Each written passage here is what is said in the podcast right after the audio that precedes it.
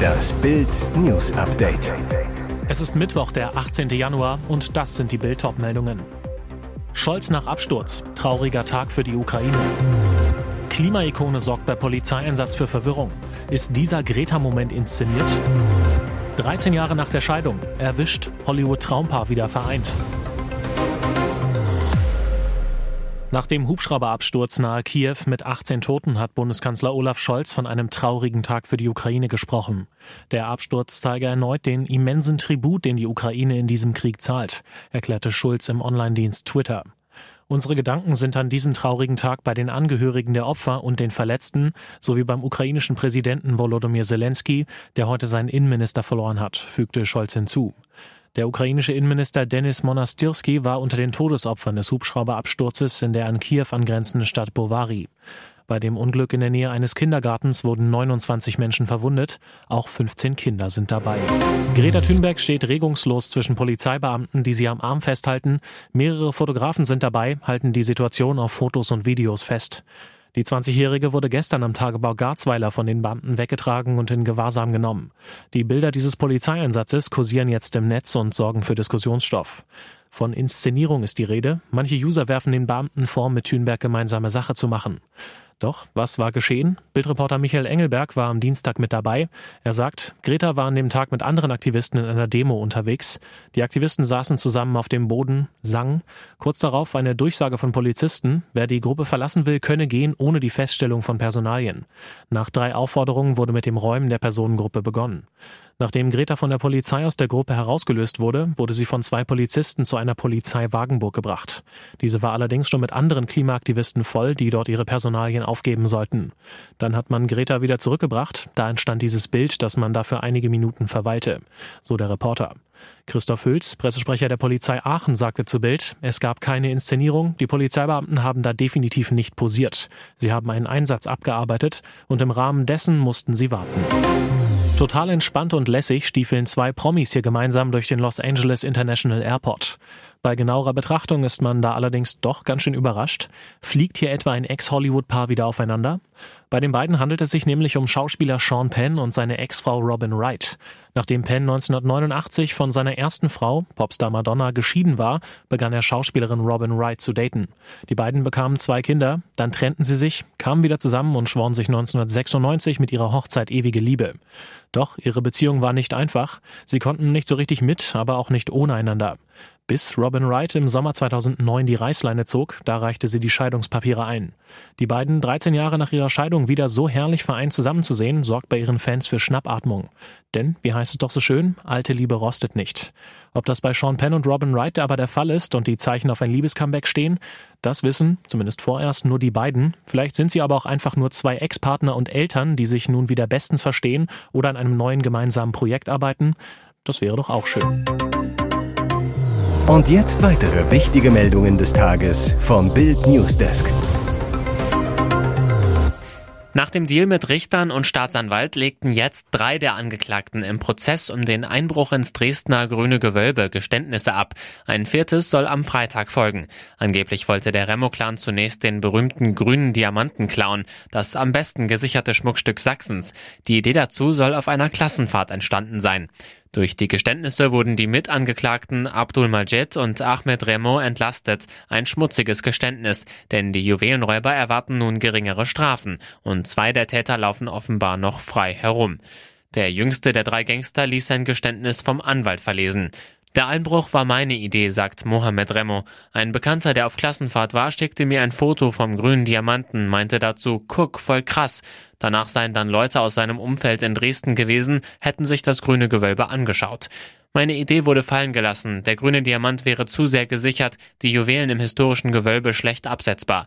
Erst wenige Wochen vor der Tat will er erfahren haben, dass der Einbruch tatsächlich geplant sei. Ich war sauer, habe darauf bestanden, dabei zu sein, war aber nur Handlanger. Mehr Details zu den Geständnissen gibt's auf Bild.de.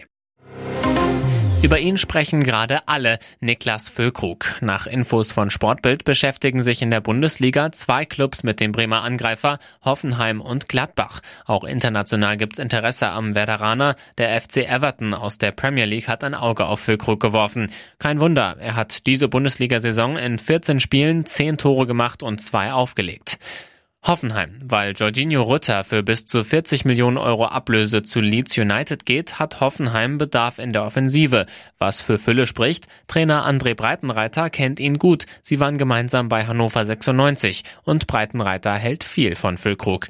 Aber Werder will Füllkrug im Winter grundsätzlich nicht abgeben. Bei einem Angebot von mindestens 20 Millionen Euro käme man an der Weser zumindest ins Grübeln.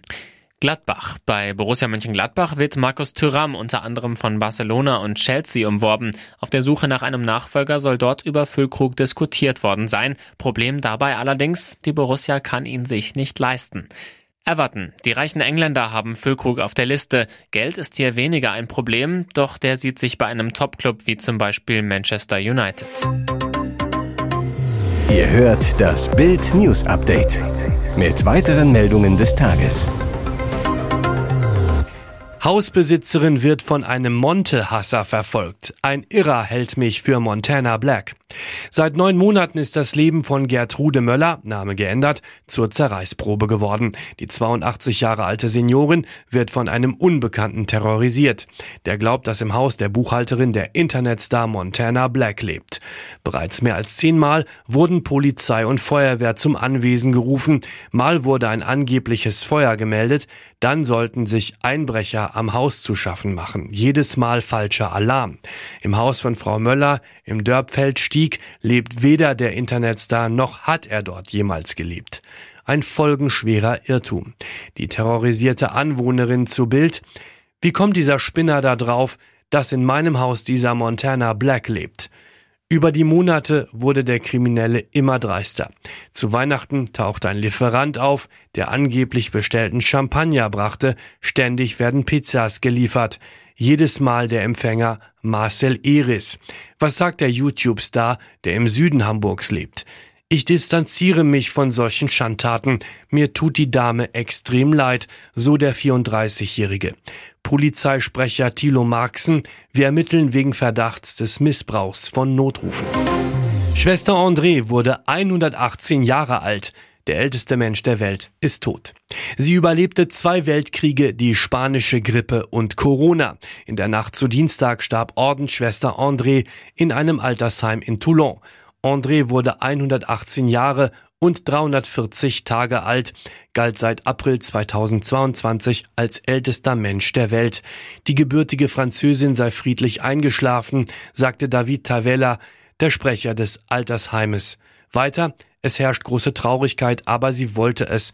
Es war ihr Wunsch, zu ihrem geliebten Bruder zu gelangen. Für sie ist es eine Befreiung. André bürgerlich Lucille Radon galt als ältester Mensch der Welt, seitdem die Japanerin Kane Tanaka im April mit 119 Jahren gestorben war.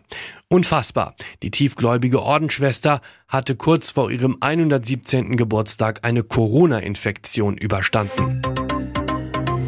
Hier ist das Bild News Update. Und das ist heute auch noch hörenswert.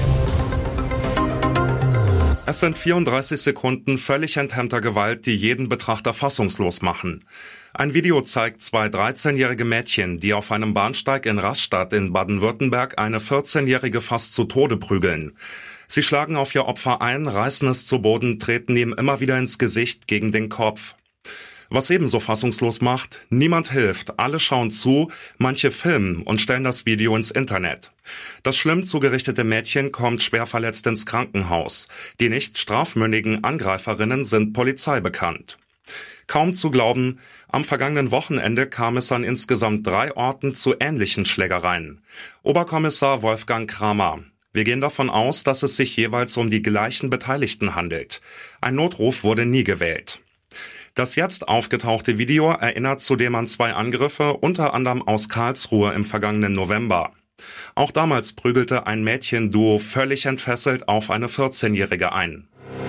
Zoff statt Trauer in der Familie von Dieter Thomas Heck. Nach dem Tod seiner Frau Ragenhild soll das Millionenerbe ihres Mannes unter seinen Kindern Nils, Kim und Saskia aufgeteilt werden. Bild erfuhr, in der Familie des Erfinders der ZDF-Hitparade tobt bereits ein erbitterter Erbstreit.